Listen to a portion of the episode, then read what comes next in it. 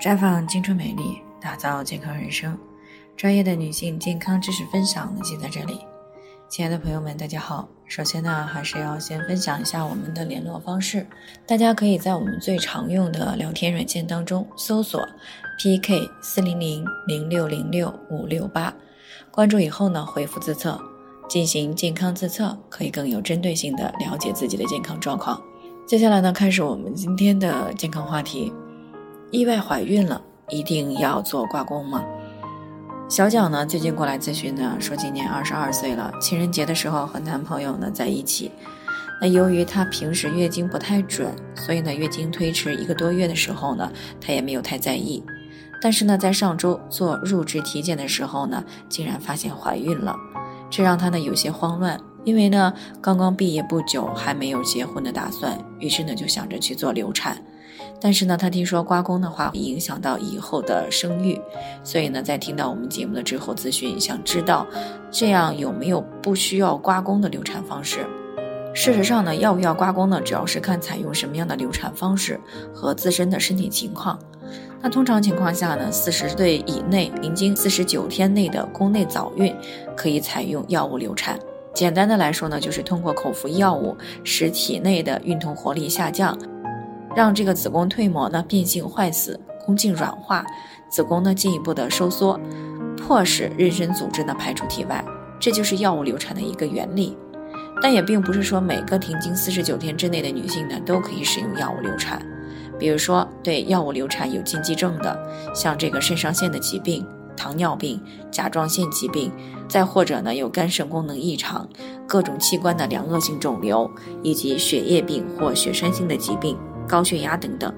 那再有像一些有心脏病的啊、青光眼的、哮喘的、胃肠功能紊乱以及过敏体质的，还有呢像这个宫内带有节育器妊娠的，另外宫外孕的、瘢痕子宫等等，这些呢都是药物流产的一个禁忌人群。药物流产的过程本身呢是不需要刮宫的，那如果过程顺利，也没有禁忌症的人，那么到正规的大医院来操作呢，一般对身体的伤害相对来说也会小一些。但是，如果是私自找的一些小诊所、黑诊所，自行服药流产的话呢，不仅容易会出现流产不全、需要刮宫的情况，严重的还可能会有生命危险。所以呢，药物流产一定要去有正规抢救条件的医院，经过检查评估之后呢，再在医生的指导下服药，这样呢是最安全的。那些不符合药物流产条件的，那么就只能采取手术的方式了。那么至于要不要刮宫，还是采用什么样的技术操作，以及呢女性自己的身体情况，一般呢主要是通过负压吸引，把胎囊和相应的蜕膜呢清理干净，完成手术的过程。但是有一些女性呢，由于有一些粘连或者有一些蜕膜，那么通过负压吸引不能够完全清除，这个时候呢就需要适当的刮宫了。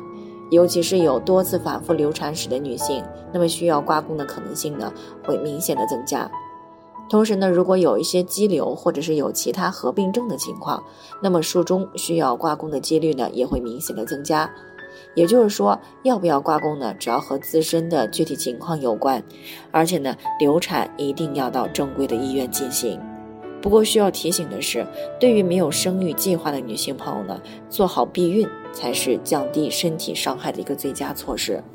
好了，以上就是我们今天的健康分享。那鉴于每个人的体质呢都有所不同，朋友们有任何疑惑都可以联系我们。那我们会根据您的情况呢，做出专业的评估，并且给出个性化的指导意见。最后，海尔希望大家都能够健康美丽常相伴。